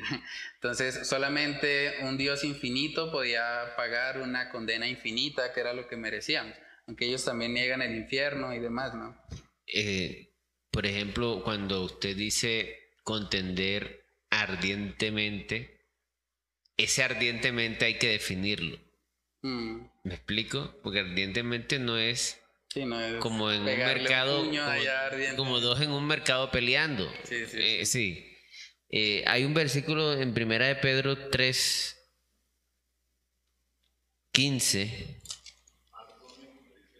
Si no santificad a Dios el Señor en vuestros corazones y estad siempre preparados para presentar defensa con mansedumbre y reverencia ante todo lo ante todo el que os demande razón de la esperanza que hay en vosotros. Bueno, teniendo buena conciencia para que en lo que murmuran de vosotros como de malhechores sean avergonzados los que calumnian vuestra buena conducta en Cristo. A mí me pasó una vez en una página de, ciencia eh, que atentaron contra, contra la Biblia. Uy, entonces, entonces yo empecé a refutar, ¿no? Pero yo, la, yo, o sea, uno hace un esfuerzo como por ver, por ayudar a la persona, porque siempre yo le decía y al último le decía, y tú también puedes con así. Y él, las reacciones que me hacía era de burla. Sí, sí. Y era jaja, o sea, todo. Entonces uno se ve tentado también a, a, decir, pero no le dije nada, pues. Mm. Pero entonces yo creo que ese contender ardientemente tenemos nosotros que definirlo ardientemente con compasión, pero más no con... Mm, sí, o sea... Viendo al otro como otra oportunidad para que lo puedo estar evangelizando. Sí, sí, no, digamos que sí es importante aclarar el término, no se trata de... En Santiago dice que nosotros debemos de defender el Evangelio arduamente. Mm. ¿sí? Estoy buscando el texto para poderlo leer, sí, porque no, recuerdo cuál es. Lo que, lo que yo dije ahorita es Judas 1.3. En Judas 1.3 dice, amados, por la gran solicitud que tenía de escribiros acerca de nuestra común salvación, me ha sido necesario escribiros exhortándoos que contendáis ardientemente por la fe, que ha sido una vez dada a los santos. Exacto, de Judas, perdón, estaba equivocado. nosotros sí debemos contender ardientemente por la fe que ha sido una vez dada a los santos, hablando del Evangelio como tal. O sea, pero sí, mi, digamos que mi pasión no está en destruir al otro, mi pasión está en sí. Ni, ni pegarle al otro, ¿no? Sí, también. también porque yo he escuchado casos, sobre todo con los testigos de Jehová, que uno dice, uy, se le salió el viejo hombre por ahí a uno que otro. Pero, mm, pero no, realmente, aún con ellos, algo que ayuda mucho con ellos es precisamente llevarlos al Evangelio. Cuando yo me encuentro con, con testigos de Jehová, les digo, bueno, más allá de ponernos a debatir de, bueno, eh, yo creo que mi Biblia es la correcta, que su Biblia está mal, que yo tengo la traducción, yo le dije, bueno, vamos al grano, o sea, según su forma de ver la vida y como usted entiende su religión, ¿cómo puedo salvarme? O sea, ¿qué debo yo hacer para ser salvo si soy un testigo de Jehová? Entonces muchos dicen, bueno, pues usted debe primero pues creer en Jesús, pero también debe hacer buenas obras y usted debe salir y usted debe tocar las puertas de las casas y demás. Y yo digo, bueno, pero entonces, ¿cuántas puertas tengo que tocar para ya ser salvo? Eh, no, pues es que eso no se puede saber nunca, eso es algo que pues solo Dios sabe. Y yo, bueno, entonces usted me dice que yo tengo que creer en Jesús, salir a tocar las puertas, pero aún así no sé. Entonces, bueno, pero sí, sí es eso, pero entonces debe hacerlo. Entonces yo le digo, bueno, listo. O sea, usted me acaba de decir que entonces, según lo que yo entiendo, es creer en Jesús, pero también hacer buenas obras y salir y tocar puertas y demás, y aún así, pues no voy a estar seguro. Ahora vamos a mirar lo que dice la palabra respecto al Evangelio. Entonces, Primera de Corintios 15, vemos que el apóstol Pablo dice ahí o especifica muy bien lo que es el Evangelio. Primera de Corintios 15.1 dice, además os declaro hermanos, el Evangelio que os he predicado, el cual también recibisteis, en el cual también perseveráis, por el cual asimismo, si retenéis la palabra que os he predicado, sois salvos, si no creísteis en vano. Porque primeramente os he enseñado lo que asimismo recibí que Cristo murió por nuestros pecados conforme a las escrituras y que fue sepultado y que resucitó al tercer día conforme a las escrituras. Pablo acaba de definir acá qué es el Evangelio, que Cristo murió por nuestros pecados, que fue sepultado y que resucitó. El Evangelio que usted me predicó, 15, sí, del 1 al 4. Digo, el Evangelio que usted me predicó no mencionó nunca eh, que Cristo murió, que fue sepultado, que resucitó. No habló nada de eso. Usted me dijo básicamente que yo tenía que pues, salir y aún así no, no podía estar seguro. Ahora, vamos a Gálatas capítulo 1 y le leo el texto donde dice que el que predica otro evangelio sea anatema. Entonces ahí yo le digo, bueno, solo hay dos opciones. O usted es un anatema o yo soy un anatema, porque el evangelio que predicamos no fue el mismo. ¿Cierto? Entonces, en esos momentos muchos son confrontados y quedan como, como así? Bueno, realmente examine lo que le estoy diciendo, porque usted está confiando en sí mismo, en sus propias obras, para tratar de ganar la salvación. Yo no creo que yo pueda aportar en nada a mi salvación. Entonces, eso hace que muchos de ellos, a pesar pues de toda la influencia de pronto que tienen en esas sectas y demás, pues por lo menos eh, mediten un poco y, pues eventualmente, si el Señor así lo permite, puede ser que sean salvos, ¿no? Porque hay que entender también que el Evangelio es el poder de Dios para salvación, o sea, porque eso pasa no solo con los testigos, con los ateos y con mucha gente que nos perdemos en las ramas. Sea, podemos durar tiempo debatiendo y demostrando la existencia de Dios y ta, ta, ta, pero en última, si cree, lo logro convencer de que hay un Dios, pero no cree en el Evangelio, va para el infierno. O sea, no tiene sentido. O, o, si el testigo de Jehová yo lo convenzo, bueno, sí, ya yo reconozco que mi Biblia está mal la traducción. Ah, bueno, pero si no cree el Evangelio, de nada sirve. Entonces tengo que llevarlo siempre a que sea expuesto al Evangelio para que el Señor, si es su voluntad, pues permita que esa persona pueda ser salva, ¿no? Entonces, bueno, avanzando ahí en el, en el bosquejo, ya parece que escampó, casi. Entonces, bueno, la autopromoción, la procrastinación, ¿saben qué es esa palabra? Es cuando evitamos hacer algo que sabemos que debemos hacer por estar en las redes sociales o por hacer algo que nos gusta. Realmente el término no está ligado como tal procrastinación.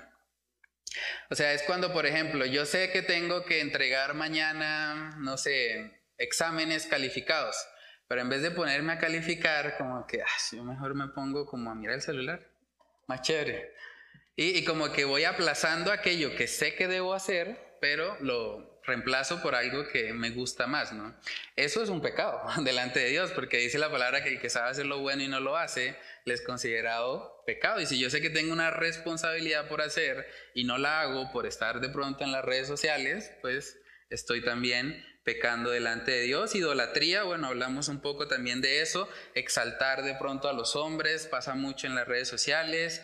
Las peleas, lo que hablamos. Lujuria también, eso es un peligro muy grande.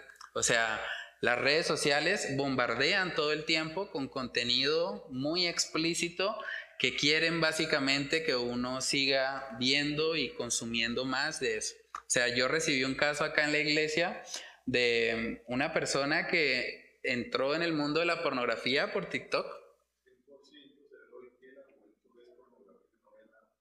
Es muy importante eso. Yo le recomiendo a todos los hombres cristianos que pues no bloqueen, dejen de seguir a todas las mujeres no creyentes que tengan. Yo hago eso. O sea, realmente no hay ninguna mujer eh, que no sea creyente que yo tenga como amiga en Facebook porque yo sé lo que pueden publicar y no quiero arriesgarme a eso. O sea, realmente es muy importante establecer límites en cuanto a esa área de nuestra vida porque somos falibles, ¿sí? Y en esos momentos de redes sociales a veces tenemos la impresión de que nadie nos ve, que es otra mentira de las más grandes del diablo.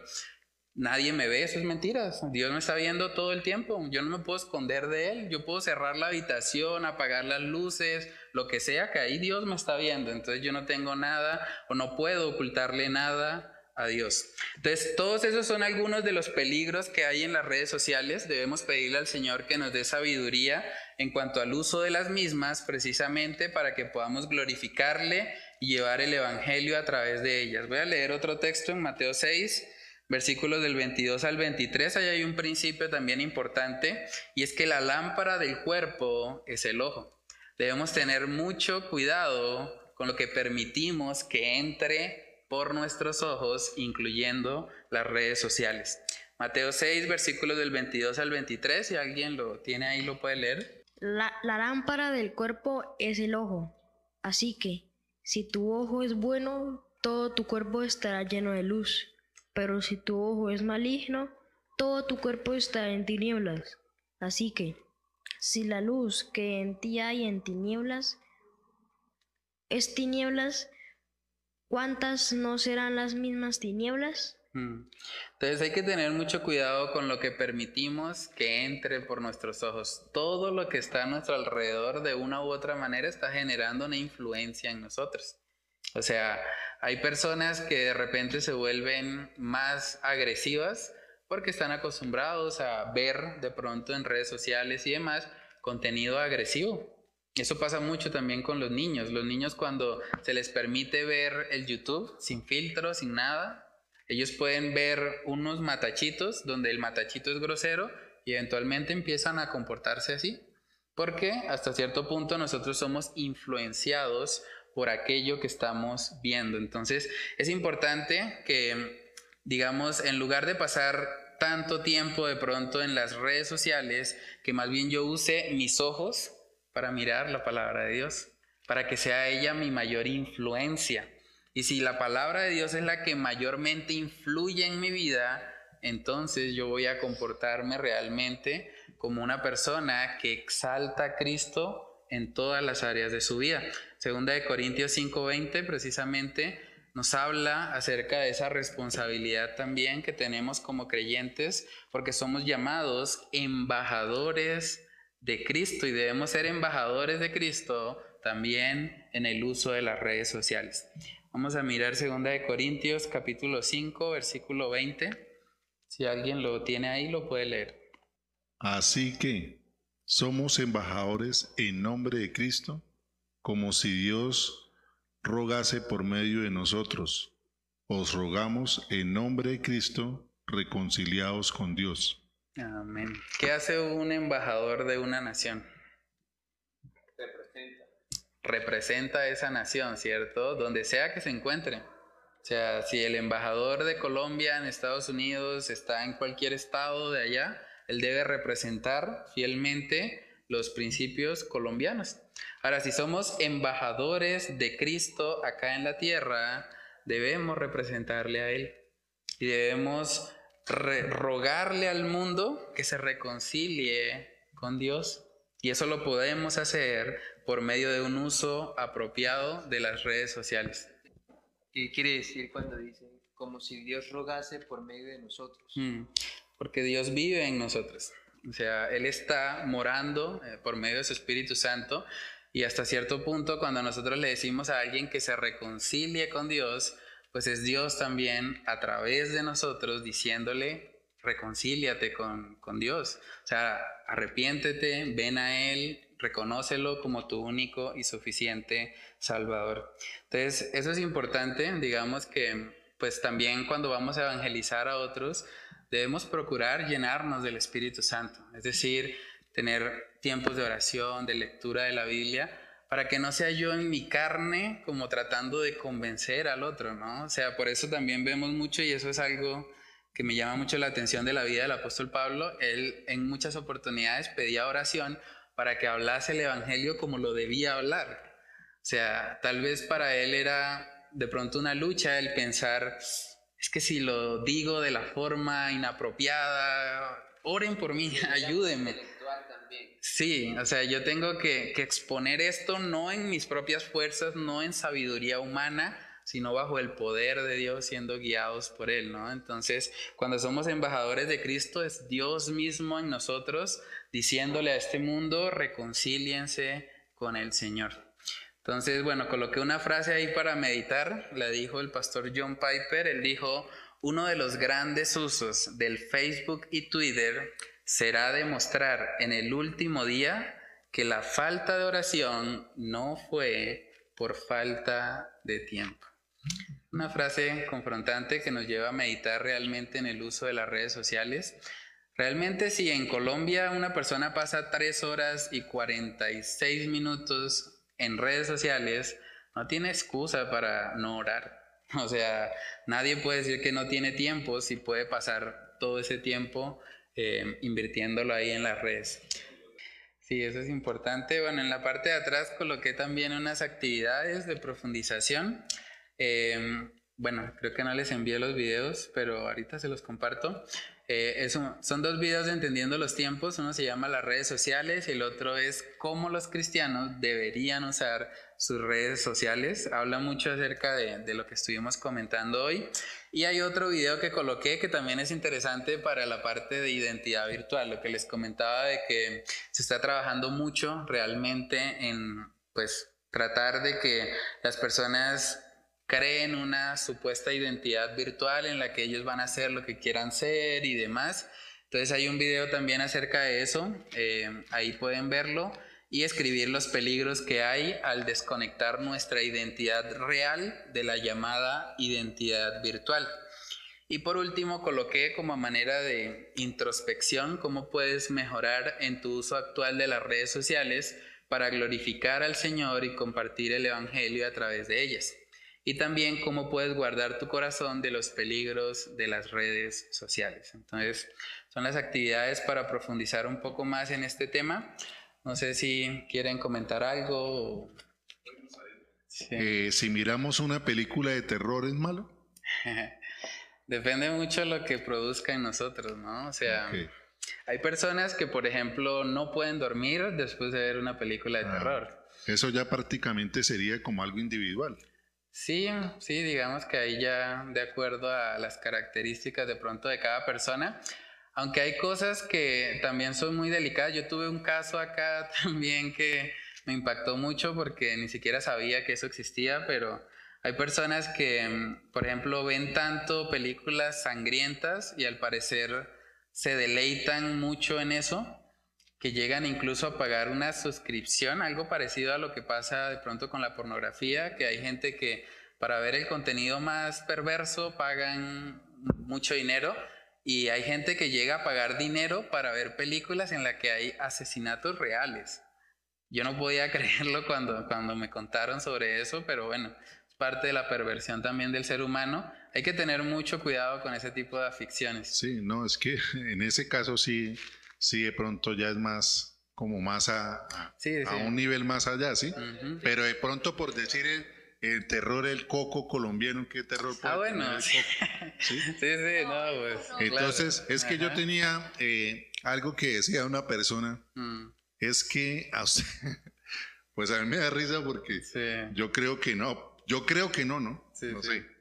Eh, es que si usted ve la momia, usted se le mete ese espíritu de la momia. Entonces yo le pues yo ah, ya la he visto seis veces, o sea, seis veces se me ha metido el espíritu. una legión ya. Sí, exacto. Entonces, si yo volví a la, si yo volví a la momia, entonces la momia otra vez sí, se me mete.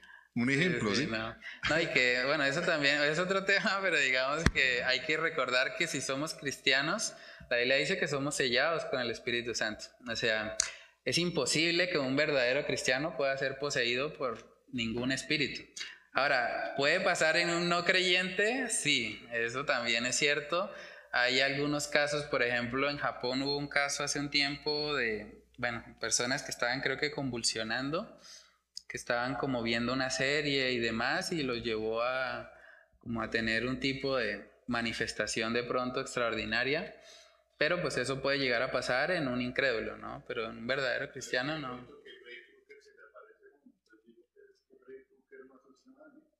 pues sí.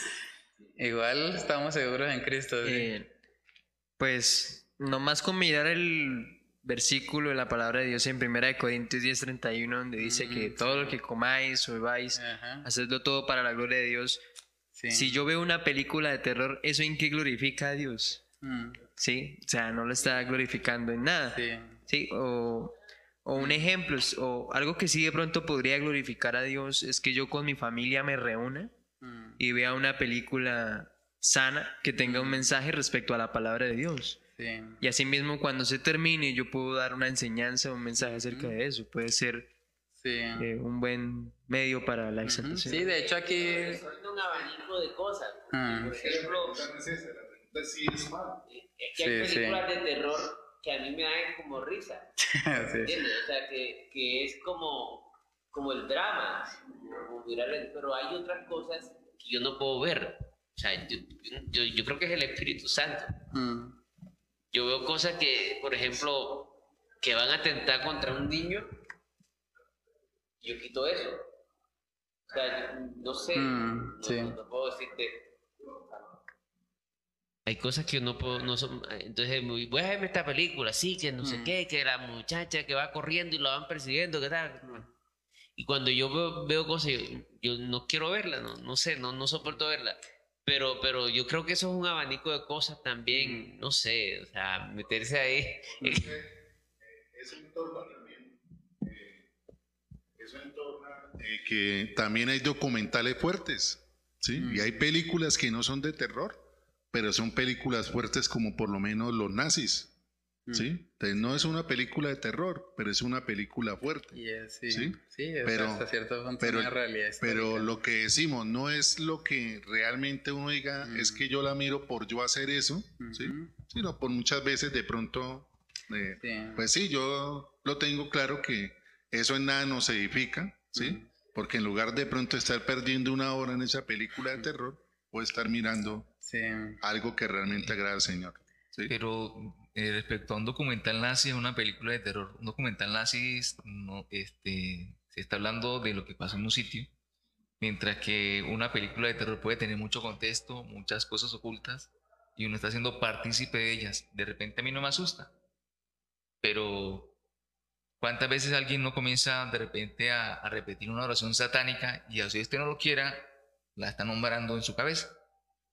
Entonces yo me estoy haciendo partícipe de ella. Mientras que yo veo un documental nazi, cuando vean que meten un montón de gente y la queman, yo no le estoy poniendo la velita. Como te digo, eso es, eso es muy... Yo no sé, eso es como, como muy... Eso es como el, hermano que dijo que, que era, pecado entrar a los centros comerciales, ¿te acuerdas? O sea, o sea, de pronto tiene él una lucha y uno lo entiende, ¿no? Pero no puede predicar eso como doctrina. Sí, sí, sí. O sea, que a mí me toca entonces votar la película del aro que la... a mí me pasa eso, por ejemplo, yo veo cosas contra niños o cosas como muy... Pero, por ejemplo, hay una película que, que, puede, que se llame ese terror, pero sí, o sea... yo creo que eso ya cada uno que el Espíritu Santo lo redarguye a uno. el principio que decía Dylan es muy útil, o sea, Primera de Corintios 10:31. Si pues coméis o bebéis, hacerlo todo para la gloria de Dios. O sea, cuando yo paso, digamos, ese tipo de decisiones, eso es lo que llaman decisiones grises. Pues la Biblia no me dice una cosa o la otra, pero me da un principio, ¿sí? Entonces, si yo voy a hacer algo, hay que hacerlo para Dios. Entonces, si me voy a ver una película de terror porque hay un amigo que me dijo, ay, veámosla, veámosla, y después me predica, ah, bueno, listo. Entonces, yo me la veo porque sé que después le voy a predicar. Y en eso que el pastor... Y en eso que el pastor dice tiene razón, o sea, ahí es cuando uno también, obviamente, uno como eh, espiritual tiene que tener el discernimiento. Yo no estoy diciendo que hoy voy a ver una, mañana veo otra, pasa otra, pasa, ¿sí? Y si todos los días me voy a poner a ver películas de terror, pues obviamente pero uno que en ese prendía el televisor, uy, están dando este de terror, no esté mirando un rato ahí. Entonces, eso es lo que yo digo. Sí. ¿Sí, ¿le va a decir algo? a exhortar a... Sí, nomás con ese principio podemos hacernos siempre una pregunta. Bueno, voy a ver una película de terror. Siempre hay que tener en nuestra cabeza esto. ¿Eso en qué glorifica a Dios? Mm. ¿Sí? O todo lo que hagamos. Bueno, voy a hacer tal cosa. ¿Eso en qué glorifica a Dios? Dylan, ¿eso en qué me glorifica? Y ahí tenemos la respuesta, pues, en nada. Ah, bueno. Ahí tiene su... Eso es muy importante. No, sí, identificar también lo que, lo que puede llegar a ser un peso, ¿no? Hebreos 12 cuando dice, despojémonos de todo peso y del pecado que nos asedia. O sea, hay ciertas cosas que no son pecados en sí mismas, pero que pueden llegar a ser un peso, ¿sí? Pueden llegar a ser un estorbo. Incluso esto que hablamos de las redes sociales, pueden llegar a ser un peso. O sea, puede ser que un cristiano tenga que delimitar y decir, no, yo después de las 7 de la noche no más redes sociales. Y para él, porque es una lucha, porque de pronto ya ha tenido malas experiencias y demás, él dice, no, después de las 7 para mí es un pecado usar las redes sociales. ¿sí? Entonces son decisiones que podemos tomar siempre con eso en mente, de, bueno, ¿cómo glorifico a Dios con el manejo adecuado de las redes? Entonces, pedirle al Señor que cada cosa que hagamos, desde lo más sencillo, la comida o la bebida, lo hagamos siempre para la gloria de Dios. Entonces, ¿iba a decir algo, hermano, o no? Ah, bueno, entonces oremos para quedar despedidos. Padre Celestial, te damos muchas gracias por este tiempo que nos permites compartir. Gracias por tu palabra, Señor, que nos trae luz, nos da dirección, Señor, en medio de esta sociedad en la que estamos, que es fuertemente influenciada por las redes sociales, Señor. Ayúdanos a usar estos medios, estas herramientas para tu gloria, Señor, que seamos conscientes de que cuando estamos publicando algo, Señor, debemos publicarlo también para ti, Señor, reconociendo que, que debemos nuestras vidas a ti, Señor, que tú eres el centro de todo y que ya no vivimos para nosotros mismos, sino para aquel que murió y resucitó por nosotros, Señor. Padre, ayúdanos a guardarnos de todos los peligros que hay en estas redes sociales, de la autopromoción, de la procrastinación, de estar aplazando lo que debemos hacer de la idolatría, de las peleas, de la lujuria, Señor. Guárdanos de todos estos peligros y ayúdanos a darle un uso apropiado y moderado a las redes sociales, siempre pensando, Señor, en exaltarte y en que tu nombre sea puesto en alto con cada publicación y cada acción que hacemos, Señor, en medio de estas redes, Padre. Oramos para que tú nos ayudes a aplicar estos principios en nuestras vidas. Te lo pedimos, Señor, en el nombre de Cristo Jesús. Amén y amén.